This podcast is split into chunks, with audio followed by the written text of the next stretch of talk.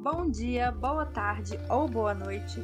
Este é o episódio Legados da Ditadura e Estalido Social, o terceiro e último da série Chile, da ditadura aos dias atuais. O meu nome é Yasmin e eu e meu amigo Samuel falaremos sobre o tempo presente no Chile.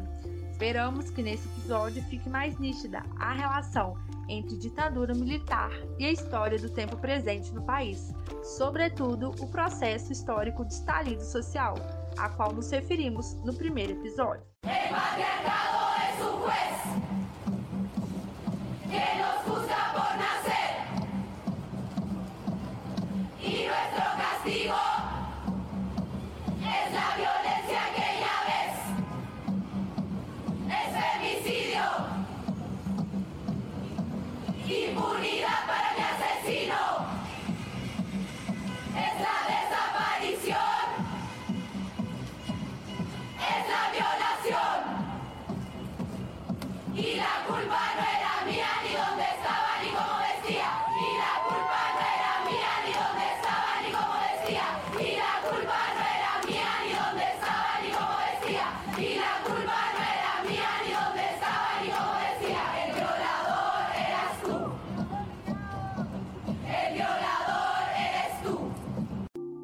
Podemos perceber, o atual contexto chileno é diretamente influenciado pelas consequências da ditadura militar, assim como as manifestações de 2006 e 2011, protagonizadas pelo movimento estudantil, por exemplo.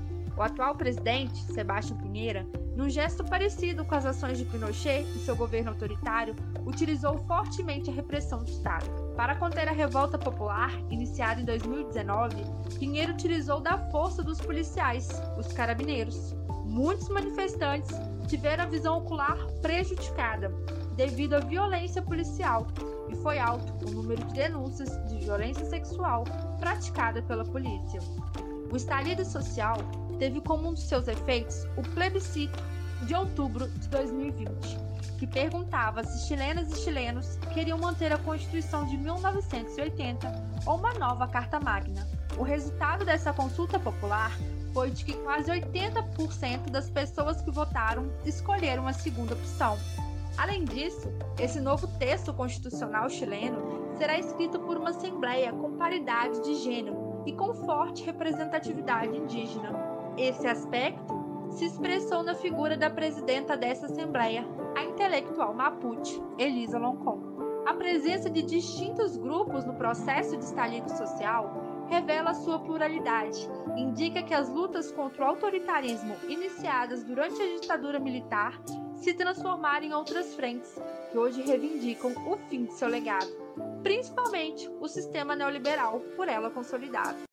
E para encerrar o nosso podcast, gostaria de deixar a indicação de um filme. A minha dica de cinema é a obra Machuca de 2004, baseado na infância do diretor Andrés Wood, um longa-metragem indicado para o Oscar de melhor filme estrangeiro e considerado uma das obras mais reconhecidas e premiadas do cinema chileno, se passa às vésperas do golpe de 1973 através do olhar infantil. A obra, disponível na Netflix, nos mostra o convívio entre dois garotos, Gonçalo Infante e Pedro Machuca, que pertencem a distintas classes sociais. Enquanto a família de Gonzalo é de classe média alta e vive num bairro nobre de Santiago, a família de Pedro habita uma das poblações, comunidades desassistidas da capital chilena. Os dois se conhecem quando o colégio que Gonçalo estuda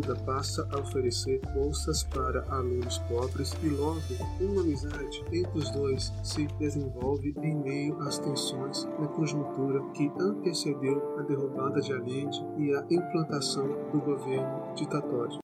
A segunda dica é a performance Um Violador em Tucamino, a qual ouvimos um trecho no início deste episódio.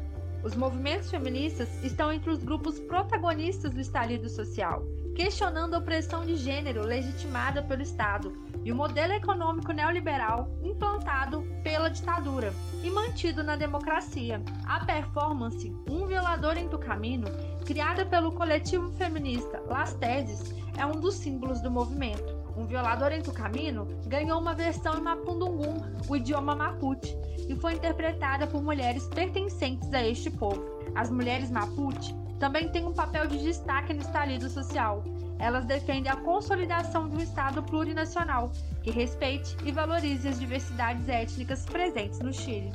Chegamos ao fim da série Chile, da ditadura aos dias atuais. Esperamos que vocês tenham gostado de conhecer um pouco mais sobre o nosso vizinho sul-americano. Fica aí o convite para aprender mais sobre o país através da música, do cinema, do passado autoritário ou das lutas populares, que também tem muito em comum com as nossas realidades enquanto brasileiras e brasileiros.